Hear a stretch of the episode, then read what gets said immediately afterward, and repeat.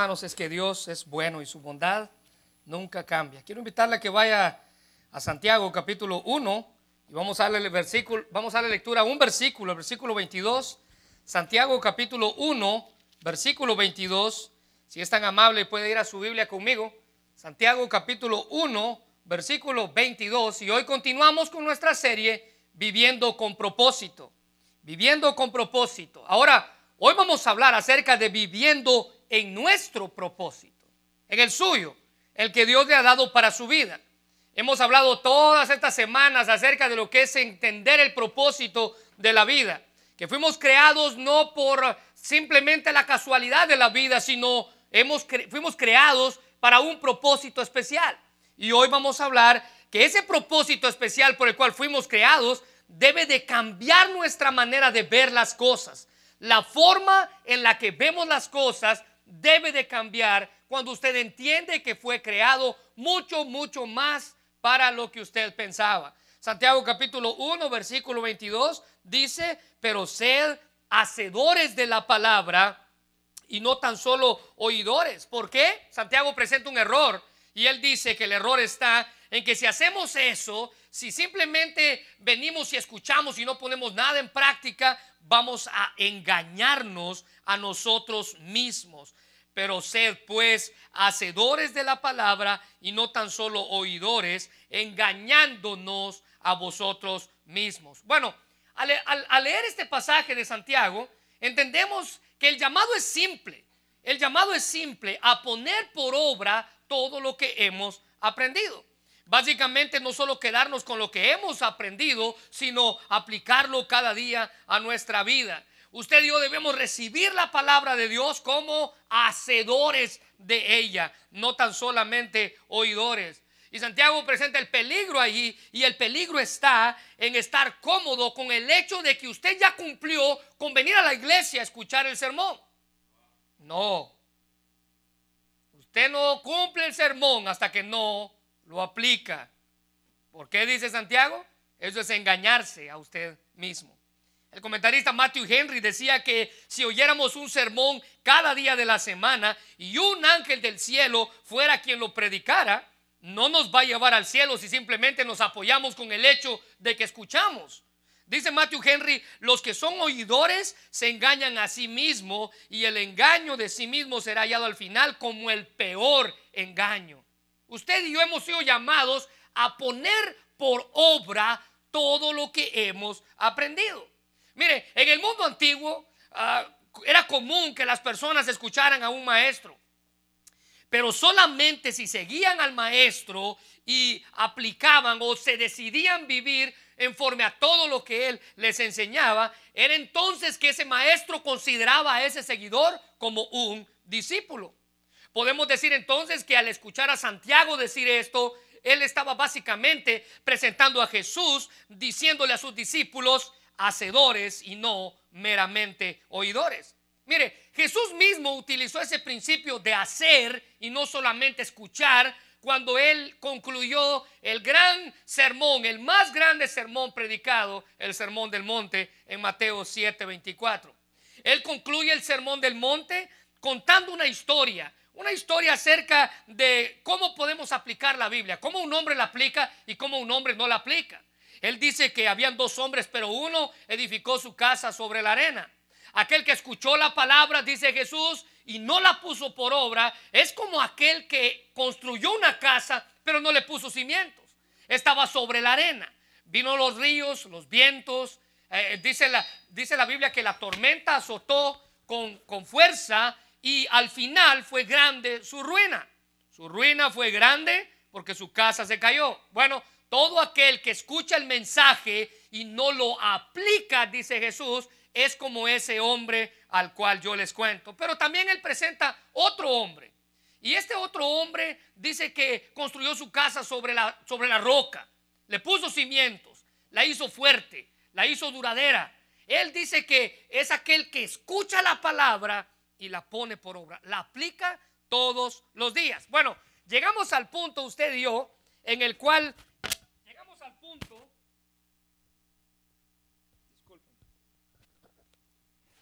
Llegamos al punto en el cual hemos escuchado que no somos un accidente, que no estamos aquí por casualidad, que nacimos con un propósito. Nadie es más, nadie vino a la tierra por casualidad. Recuérdense que nadie vino simplemente porque fue un accidente en el mundo. No, usted y yo estamos aquí con un propósito. Venimos para cumplir un propósito. Y ese propósito es que fuimos creados. ¿Se recuerda? Fuimos creados en primer lugar para agradar a Dios. Y eso significa nuestra adoración. Usted y yo fuimos creados para agradar a Dios. Dios debe de convertirse en el centro de toda nuestra vida. También aprendíamos que fuimos creados para ser parte de la familia de Dios. Es decir, el ser humano fue creado para vivir en comunidad. Y esa comunidad a la cual usted y yo pertenecemos como hijos de Dios se le llama iglesia. Fuimos creados para ser parte de la familia de Dios. En tercer lugar, aprendíamos que fuimos creados para ser como Cristo, para que nuestro carácter cambie, para que nuestra vida cambie. Y ahorita vamos a hablar de eso, pero déjeme adelantarle algo. Creemos aquí, en esta iglesia, que la fe que cambia es la fe que salva. La fe que salva es la fe que cambia. Usted no puede decir que usted no quiere parecerse más a Jesús si usted es salvo. Es más, esa debería ser la tarea diaria, parecerme más a Él cada día. En cuarto lugar, aprendíamos de que fuimos creados para servir a Dios, para tener un ministerio. Usted y yo estamos puestos en esta tierra para cumplir algo, algo que Dios puso en nuestra vida, sea con nuestros dones, sea con nuestras habilidades, sea con cualquier cosa que Él me ha capacitado. Y por último, decíamos que usted y yo fuimos creados con una misión. ¿Cuál es esta? Compartir el mensaje de salvación con otros. Usted y yo tenemos la misión de ir y predicar el Evangelio. Ahora la pregunta es, si usted ya sabe que fue creado para agradar a Dios, si usted ya sabe que fue creado para ser parte de la familia de Dios, si usted ya sabe que fue creado para ser como Cristo, Usted sabe que fue creado para servir, usted sabe que fue creado para una misión. ¿Qué vamos a hacer? ¿Cómo va a cambiar eso mi vida? Porque déjeme decirle que usted no puede seguir viendo las cosas de la misma manera. Si usted entiende para lo que fue creado, algo en usted tiene que cambiar. Algo en usted tiene que ser diferente. ¿Qué vamos a hacer con lo que ya aprendimos? Bueno, ahora necesitamos ponerlo por obra. Dice Santiago, no solamente oidores, sino hacedores. Se nos dio la información, una información muy valiosa, por cierto, pero el mensaje está incompleto y se completa cuando usted aplica lo que ahora conoce.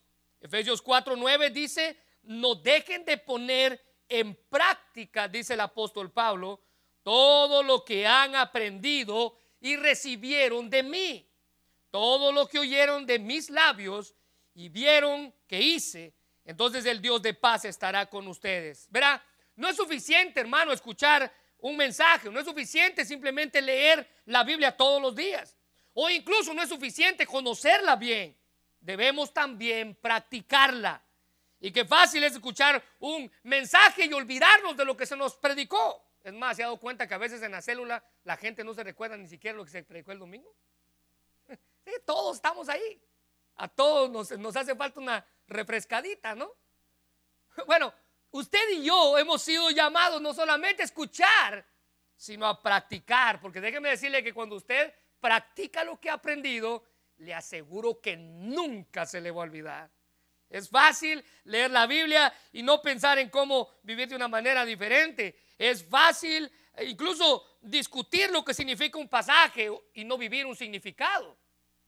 Exponer la palabra de Dios no es suficiente. Ella nos debe conducir a la obediencia, dice Santiago capítulo 1, versículo 22. Alguien dijo, un escritor dijo, haz más que oír, atiende, haz más que atender, comprende, haz más que pensar, llévalo a cabo, haz más que hablar, tienes que practicar, haz más que existir, aprende a vivir, haz más que sentir, ayuda a otros, haz más que mirar, observa con cuidado, haz más que leer, reténlo en tu corazón. Y la única manera en la que se va a quedar en nuestro corazón es cuando lo ponemos por obra. Es cuando actuamos, es cuando hacemos. El gran predicador Charles Spurgeon dijo, me temo que tenemos muchos de esta clase de personas que simplemente se dedica a escuchar en todas las congregaciones. Escuche bien cómo él le llama, oyentes admiradores, oyentes afectuosos, oyentes adjuntos, pero al mismo tiempo oyentes no bendecidos, porque no son hacedores de la palabra. Buenos para escuchar, malos para practicar. Dios quiere que pongamos en práctica lo que hemos aprendido. Dios nos ha hablado en nuestra vida, pero hay hábitos en nosotros que necesitan ser mejorados. Por ejemplo, hábitos en nuestra adoración. ¿Será que la manera en la que usted ha adorado a Dios todo este tiempo atrás es la manera correcta? ¿O después de haber aprendido que fuimos creados para adorar a Dios, algo debe de cambiar en usted? No, algo debe de cambiar. Nuestra adoración debe de ser genuina. Mire, debe de cambiar nuestra comunión con, Dios y con otros. La manera en la que usted ve a los hermanos debe de cambiar después de entender que usted fue creado para convivir con ellos. Y si usted no aprende a convivir con ellos aquí, usted no está listo para ir al cielo porque va a convivir con ellos toda la eternidad allá. Así que si a usted le cae mal a alguien de aquí, más vale que vaya arreglando sus cosas antes de que usted se muera. Porque cuando esté en el cielo allá, lo va a ver por toda la eternidad. También debe de cambiar nuestra manera de cómo vemos la, forma en la que crecemos.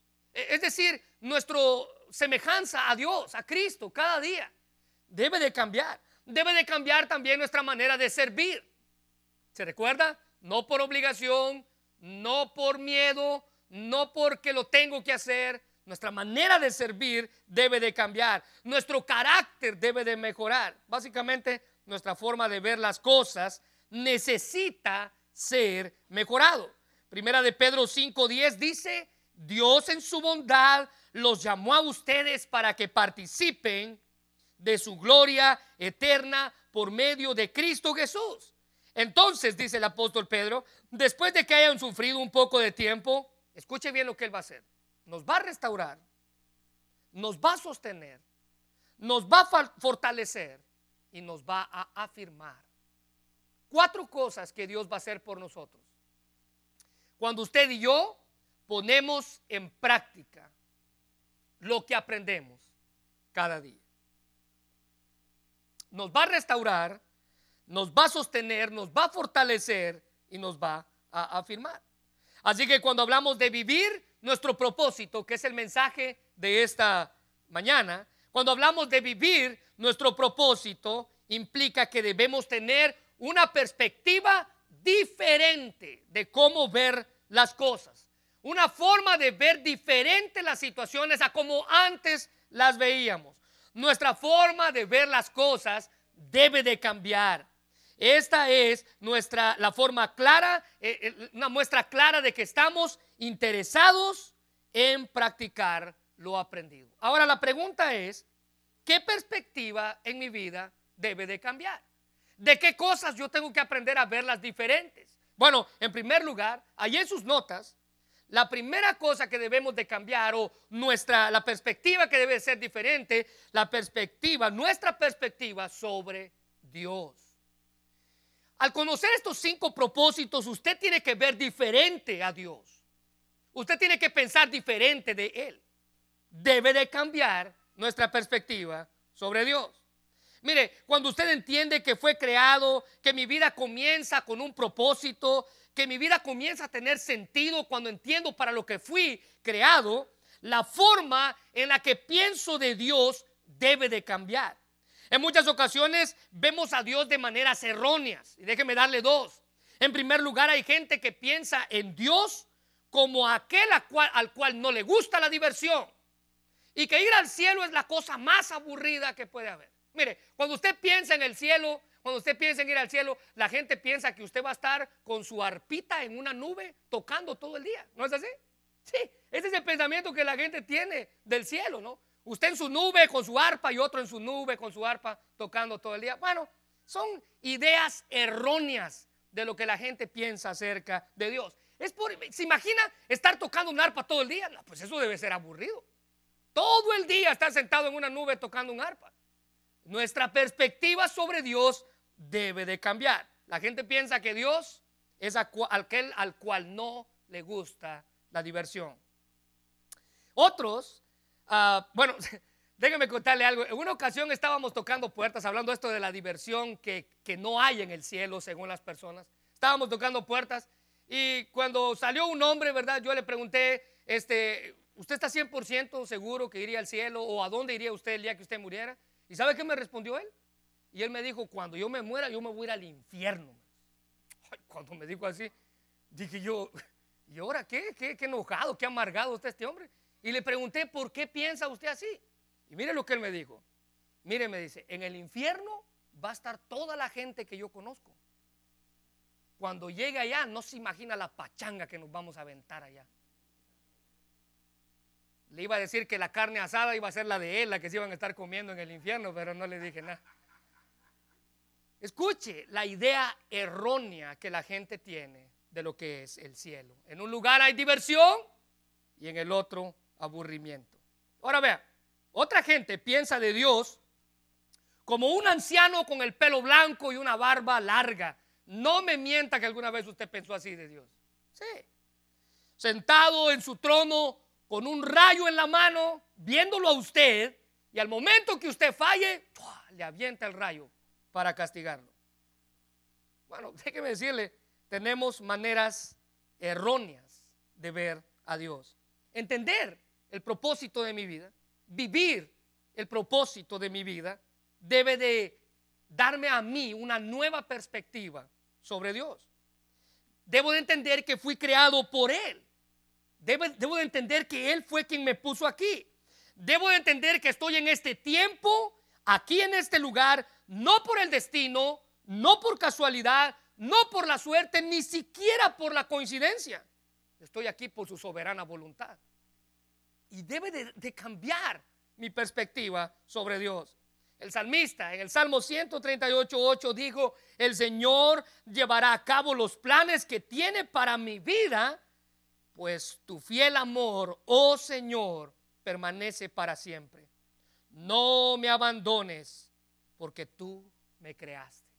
¿Se da cuenta? Debe de cambiar su forma de ver a Dios. Debe de cambiar nuestra perspectiva sobre Dios. David, quien fue quien escribió el Salmo 138, entendía que todo lo que Dios le había permitido experimentar en la vida era con un propósito cumplir su soberana voluntad. Los planes de Dios se cumplirán en nosotros debido, dice David, a su amor fiel y a su amor inagotable que Él nos da. Su amor nunca cambia, nunca se acaba. Dios es quien quiere nuestro bien, no quien desea nuestro mal. Todos soñamos y hacemos planes para el futuro y eso está bien. Trabajamos incluso arduamente para ver que esos sueños y esos planes se vuelvan realidad. Pero déjeme decirle que lo mejor que podemos hacer en nuestros planes y en nuestros sueños es incluir a Dios en ellos.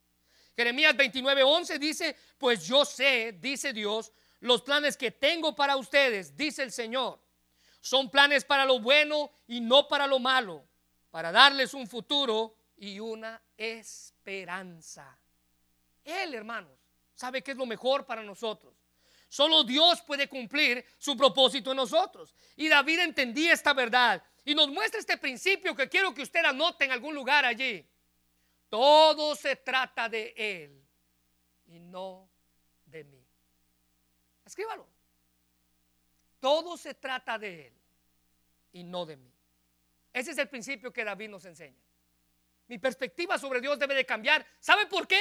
Porque todo se trata de Él y no de mí.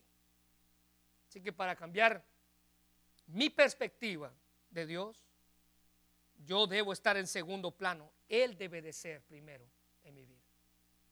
No sé si se recuerda, pero hace un tiempo atrás, hace unos años atrás, sacaron unas campañas de unos, de unos ah, brazaletes que decían yo soy segundo en inglés. Yo soy segundo. Y esa es una campaña cristiana que sacaron muchas cosas que decían yo soy segundo. Y la, temática de la campaña era que yo soy segundo porque Él es primero. Yo soy segundo porque Él es primero. Mire, el propósito de su vida, hermanos, va mucho más allá de su propia felicidad. Va más allá de su propio bienestar o de su propio éxito, ambiciones o metas. Es bueno planear para el futuro, les dije, pero si en la imagen que tenemos de nuestro futuro no está incluido Dios en ella, déjeme decirle que estamos planeando para nuestra desgracia. Él debe de estar allí. El doctor Martin Luther King Jr. dijo, el propósito de la vida no es ser feliz, ni tampoco obtener placer, ni evitar el dolor, sino hacer la voluntad de Dios, venga lo que venga.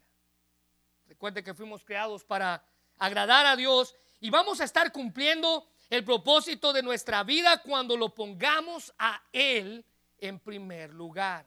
Fuimos creados para Él y no Él fue creado para nosotros.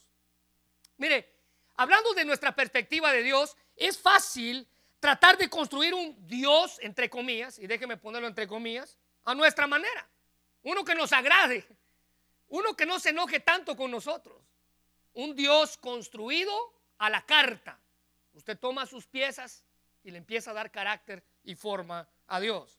Uno que nos agrade, uno que nos complazca, uno que esté a nuestro servicio, tal cual como el genio de la lámpara, ¿no? Usted la frota, él sale, usted pide sus deseos y él se los cumple.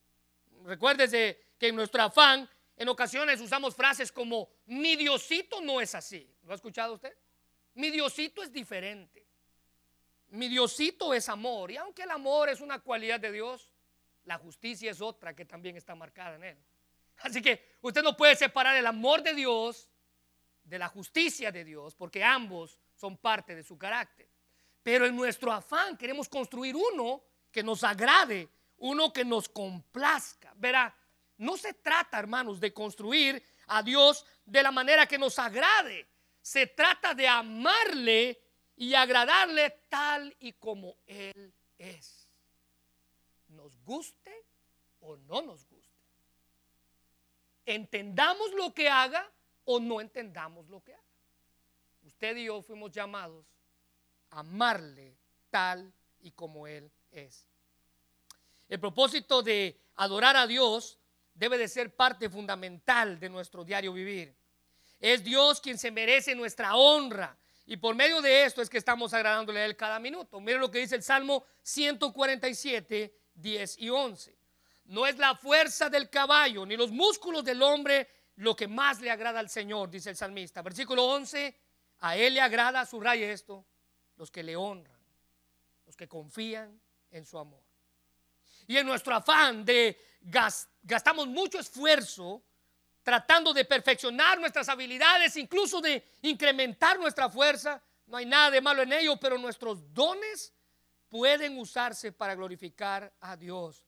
Pero cuando usamos nuestras habilidades sin considerar a Dios, es decir, para nuestro propio beneficio, entonces estamos haciendo a un lado la reverencia o el temor que menciona el salmista aquí, la confianza de la cual el salmista habla.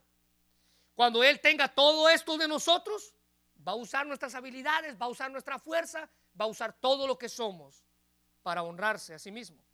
Recuerde que fuimos creados por Dios y para Dios. Romanos 11, 36 pues todas las cosas provienen de Él y existen por su poder. Vea, y somos para su gloria. A Él sea la gloria por siempre. Amén.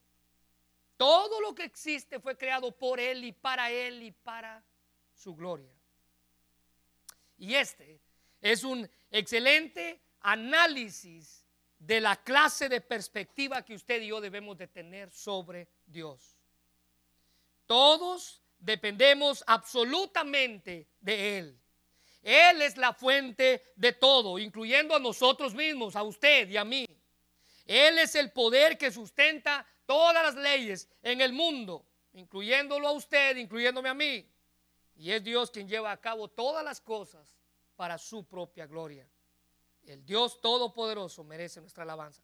Así que no vamos a encontrar el propósito en nuestra vida en un seminario de autoayuda, en un libro de motivación, en alguna guía que nos ayude a fijar metas o a hacerlo lo mejor que podamos. El único camino para encontrar el propósito en la vida es hablando con nuestro Creador. Debe de cambiar nuestra forma de verlo.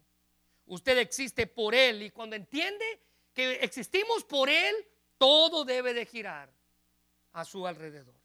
Ahora ve, en segundo lugar, nuestra perspectiva sobre Dios debe de cambiar. Pero en segundo lugar, nuestra perspectiva sobre la vida también debe de cambiar. Nuestra perspectiva sobre la vida. Cuando usted entiende para qué fue creado, fui creado para agradar a Dios, fui creado para ser parte de la familia de Dios, para ser como Cristo, para servirle, para una misión, mi forma de ver la vida debe de cambiar. Alguien dijo que no vemos las cosas como son, sino que las vemos como somos. No como son, sino como somos. Y básicamente la manera en la que vemos la vida moldea nuestra propia vida. La manera en la que vemos la vida va a influir inevitablemente en cómo usamos nuestros recursos, cómo vemos a Dios, cómo hacemos lo que hacemos, cómo usamos nuestro tiempo, nuestra disposición, a quién ponemos nuestros dones, nuestros talentos, qué es lo que más valoramos. Bueno, basta con preguntarle a alguien qué es lo que usted piensa de la vida y al escuchar su respuesta, rápidamente nos daremos cuenta la perspectiva que esa persona tiene de la vida. ¿Cómo la ve? Lo que piensa de ella. Santiago capítulo 4, versículos 14, nos dice qué Dios piensa acerca de la vida. Cuando no sabéis lo que será mañana, porque ¿qué es vuestra vida? Pregunta Santiago. Ahora note la respuesta que un hombre inspirado por el Espíritu Santo da. No es fatalista su respuesta. Este hombre no está viendo la vida como algo fatal. Ah, pues todos vamos a morir. No, no, no, no, pero escuche.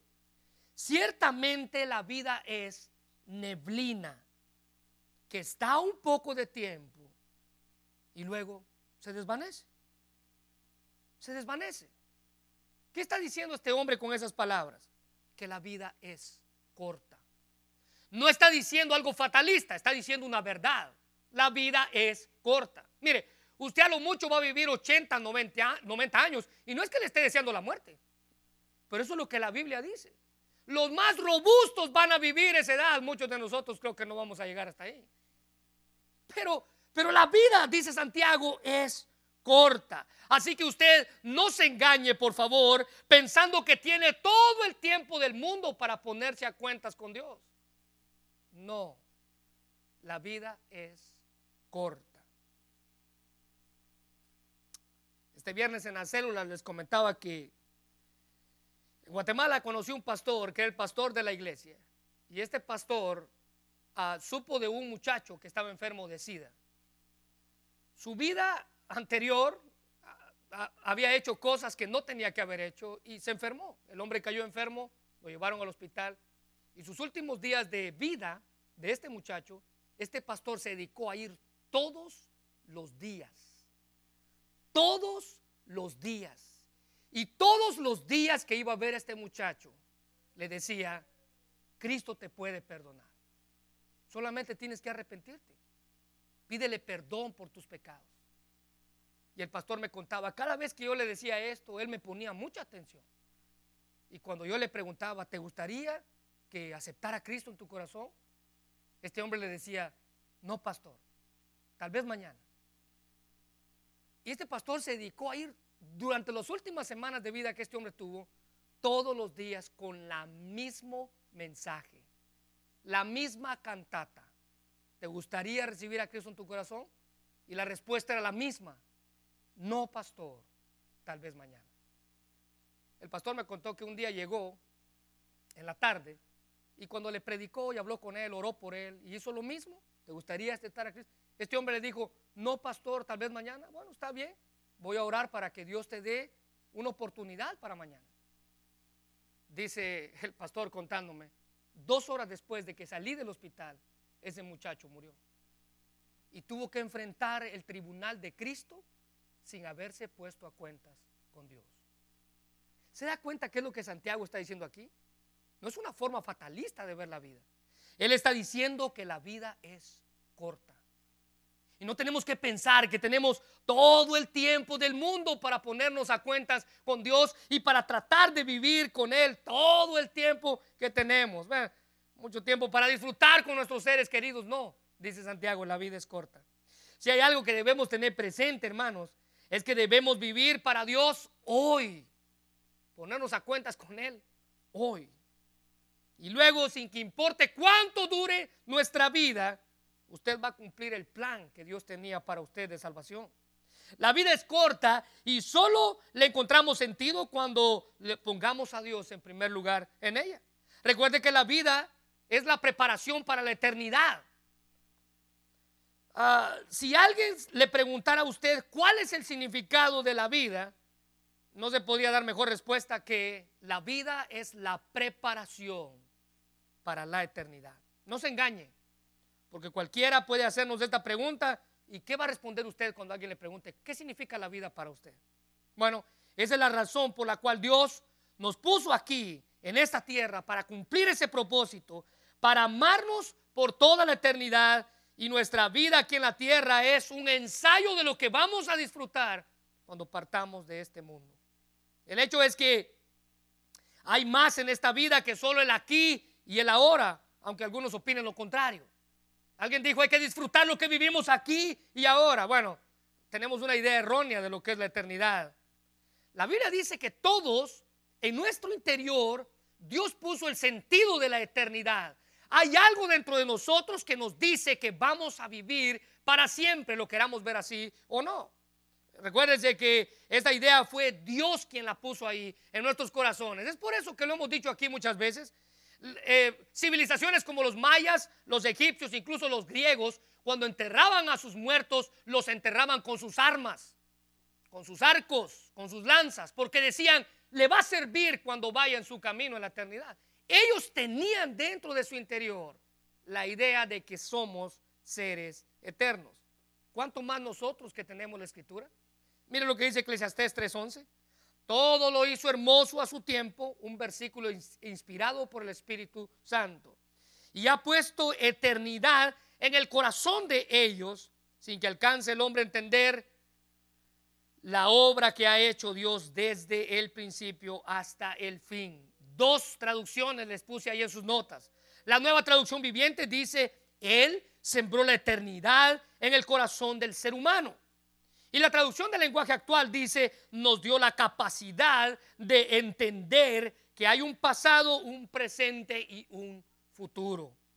Y al entender que fuimos creados para ser seres eternos, escuche bien esto, al entender que fuimos creados para ser seres eternos, debe de cambiar nuestra manera de ver la vida aquí en la tierra.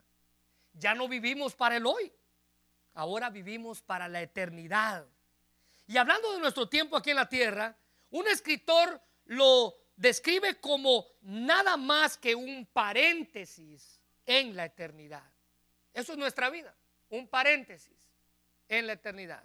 Es un ensayo de la verdadera eh, ceremonia. Vamos a pasar más tiempo en la eternidad que lo que pasemos aquí en la tierra. Es una vida de preparación para la eternidad. Básicamente usted fuimos, usted y yo fuimos hechos para vivir para siempre, para existir para siempre. Ahora nos toca entenderlo. Y una vez que lo hayamos entendido, una vez que sepamos que estamos aquí y que fuimos hechos para durar para siempre, no hay nada más en este mundo que nos pueda quitar el sueño.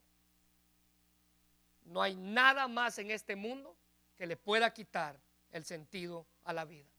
Problemas van a venir, Dificultades van a venir, pero nada le va a quitar el sentido a la vida.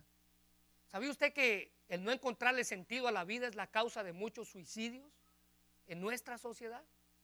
Especialmente nuestros jóvenes. El más alto índice de suicidios está entre la adolescencia y la juventud. Vea, esta clase de personas, una persona suicida, piensa, no entiendo la vida o lo que está pasando en ella, entonces la vida no tiene sentido. ¿para qué sigo viviendo?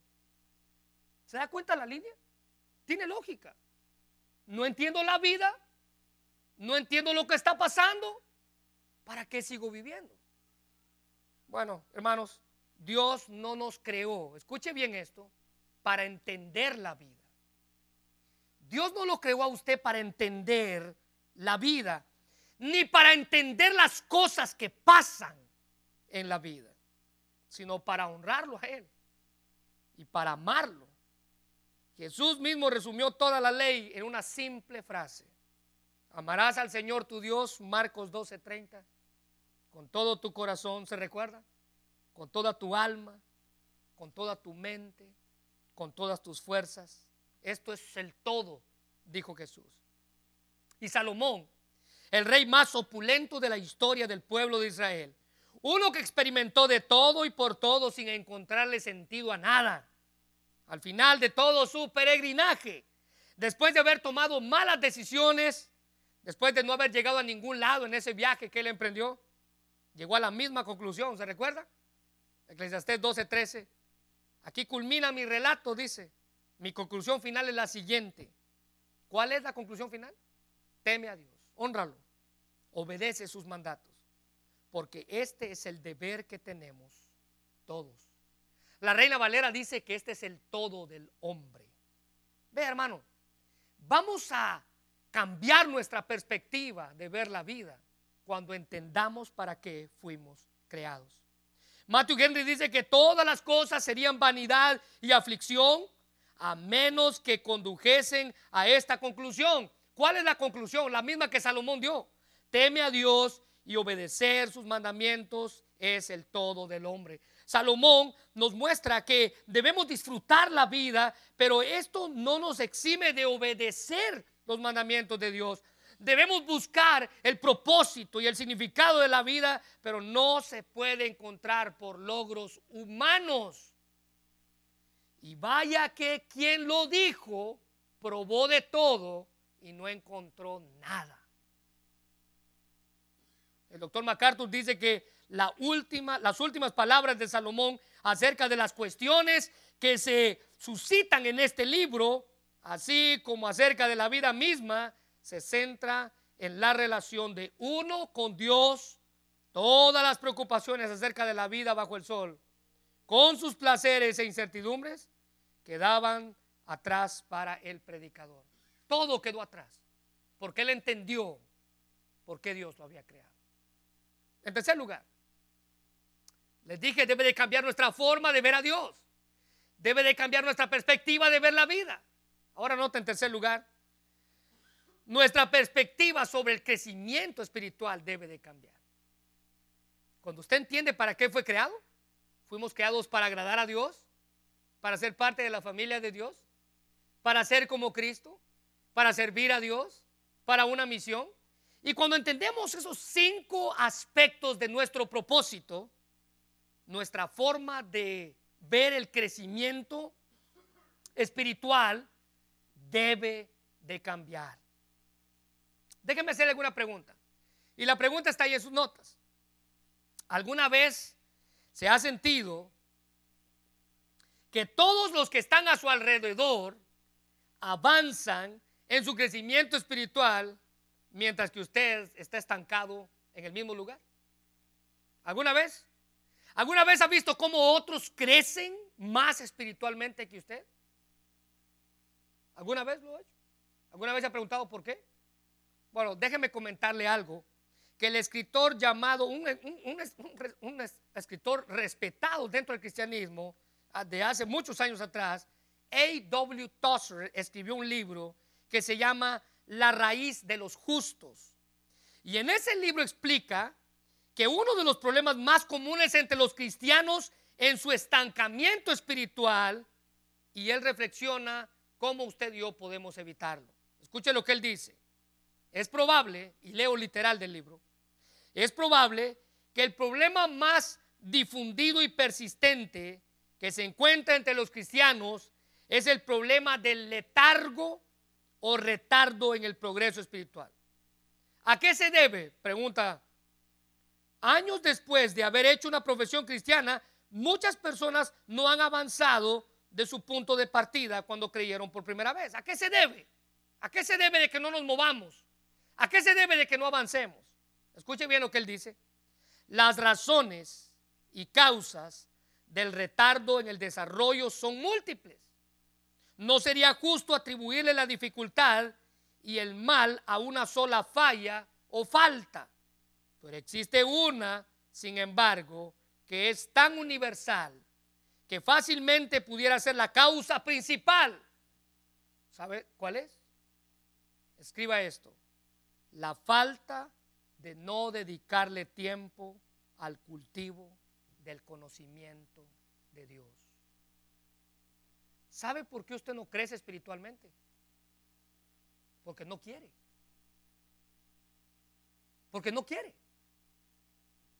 No quiere. No le dedica tiempo. Usted no avanza porque no quiere. Usted está estancado porque no quiere. Escuche lo que dice Efesios 4:13. Hasta que todos lleguemos a estar unidos por la fe, dice Pablo, y del conocimiento del Hijo de Dios y alcancemos la edad adulta, escuche bien esto, que corresponde a la plena madurez en Cristo. Pablo está diciendo que todos tenemos la misma oportunidad de crecer espiritualmente. Pero no crecemos porque no queremos. Porque nos acostumbramos. Porque no queremos. William Barclay Dice que el objetivo de la iglesia es el que sus miembros alcancen la estatura que se mide mediante la plenitud de Cristo. La finalidad de la iglesia, dice Barclay, no es nada menos que producir hombres y mujeres que son el reflejo perfecto de Jesucristo mismo. Pero para ello necesitamos llenarnos de Él. Para ello necesito esforzarme con Él dice Efesios 3, 19, en fin, que conozcan ese amor que sobrepasa nuestro conocimiento para que sean llenos de la plenitud de Dios. Y cuando estemos llenos de Él, reconocemos que crecemos a través del compromiso.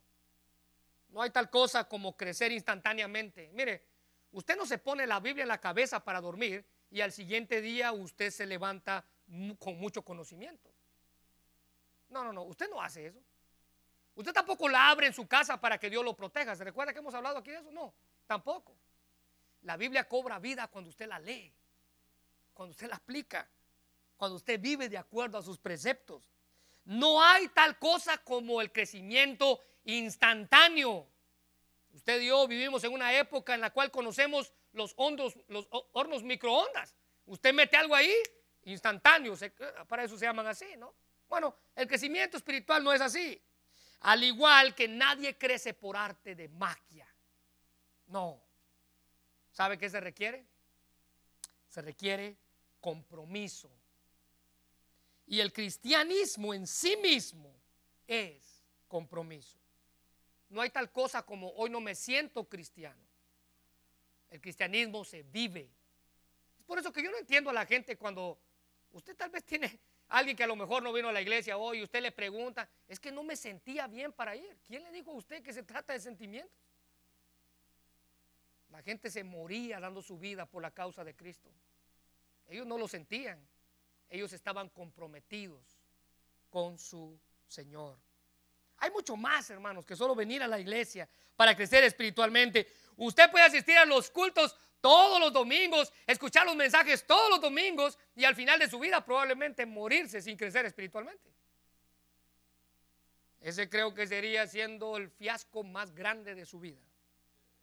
Venir a la iglesia todos los domingos, escuchar los servicios todos los domingos y ser espiritualmente un bebé inmaduro cuando se muera. Toma mucho más que sentarse y escuchar, crecer hay que llevarlo a cabo. Santiago 1.22, ¿se recuerda? Mire lo que dice la versión Dios habla hoy. Pero no basta con oír el mensaje, hay que ponerlo en práctica.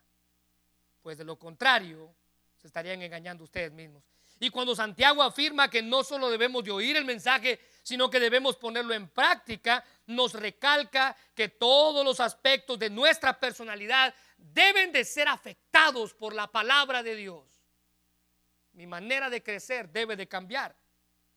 Hay que hacer compromisos. Se necesita tomar un nuevo rumbo. Necesito seguir avanzando hasta el siguiente escalón en mi vida espiritual. No puede mantenerse igual durante el resto de su vida y simplemente pensar que todo está bien. Se necesita acción, se necesita compromiso. Santiago 2.17 dice, ¿cómo pueden ver? La fe por sí sola no es suficiente a menos que produzca buenas acciones. ¿Qué significa eso? Práctica. Está muerta y es inútil si no hay práctica. No podemos ganar nuestra salvación a través de nuestras obras y estamos en claro con eso. Yo creo que usted ya entendió eso. Usted no gana su salvación por medio de su servicio, o sea, por obras. Pero el servicio o esas obras son actos que demuestran que nuestra entrega con Dios es genuina.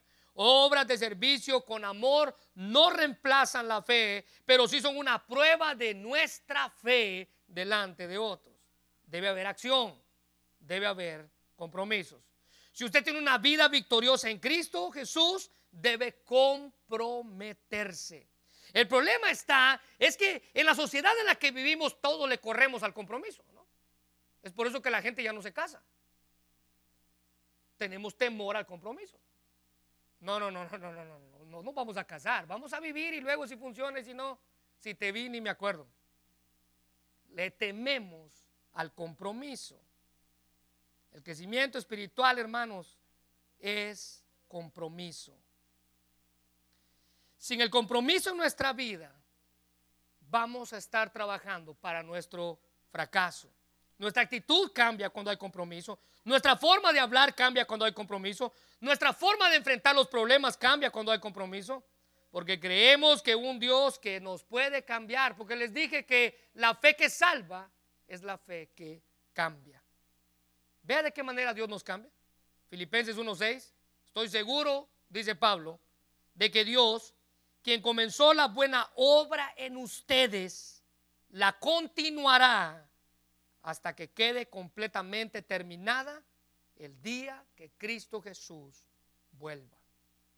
¿Ha sentido usted que no progresa en su vida espiritual? Bueno, cuando Dios inicia un proyecto, es Dios quien lo termina. Dios obrará en usted y Dios le va a ayudar a crecer en su gracia hasta que complete el trabajo en su vida. El que comenzó la buena obra, dice Pablo, Él la va a perfeccionar. La obra de Dios por nosotros comenzó, ¿sabe cuándo? Cuando Cristo murió en la cruz por nuestros pecados. Allí comenzó su obra. Allí comenzó su obra. Y su obra en nosotros continuó cuando creímos en Él.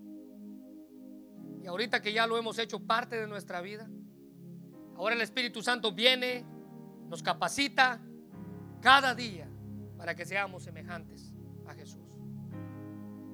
Pablo describe ese proceso de crecimiento como madurez. Y al entender para qué fuimos creados, Él viene a nuestra vida. Y nuestra manera de ver las cosas debe de cambiar. Pregúntese, ¿cómo ve usted Dios? Debe de cambiar. Pregúntese, ¿cómo ve usted la vida? ¿Qué piensa usted de la vida? Debe de cambiar. Pregúntese, ¿qué piensa usted acerca de su madurez espiritual? Debe de cambiar. Recuérdese que ahora usted fue creado para agradar a Dios, para vivir en comunión con otros, para ser como Cristo, para servirle, para cumplir la misión. El Salmo 103 dice, reconozcan que el Señor es Dios. Él nos creó y le pertenecemos. Nosotros somos su pueblo, ovejas que Él mismo. Dios nos creó y nos creó con un propósito. ¿Ya descubrió usted cuál es el propósito por el cual Dios lo creó? Bueno, no tiene que dejar pasar más el tiempo. Usted tiene que conocer por qué Dios lo creó. Y cuando entienda por qué Dios lo creó, su forma de ver las cosas van a cambiar. van a cambiar. Oremos, Señor. Te damos gracias, Padre, por tu palabra. Y gracias por el privilegio que nos das de amarte con todo nuestro corazón. Señor, gracias porque podemos aprender que fuimos creados con un propósito. Podemos aprender que en la vida no importa cuántas cosas pasen en nosotros.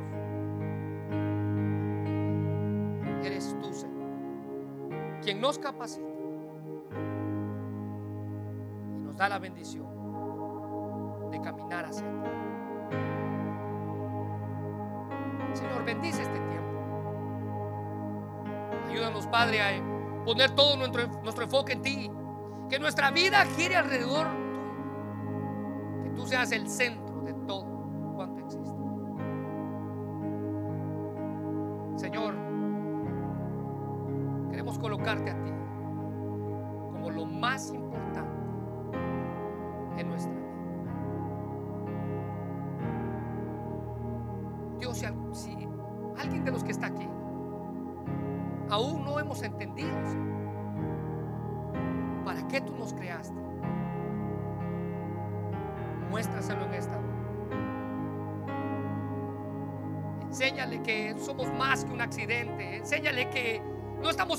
casualidad. Enséñale que tú nos creaste para tu gloria, para tu honra. Y que no vamos a ser felices nunca si no entendemos para qué tú nos creaste. Gracias por este momento. Gracias por la bendición de conocer de ti. En el nombre de Jesús.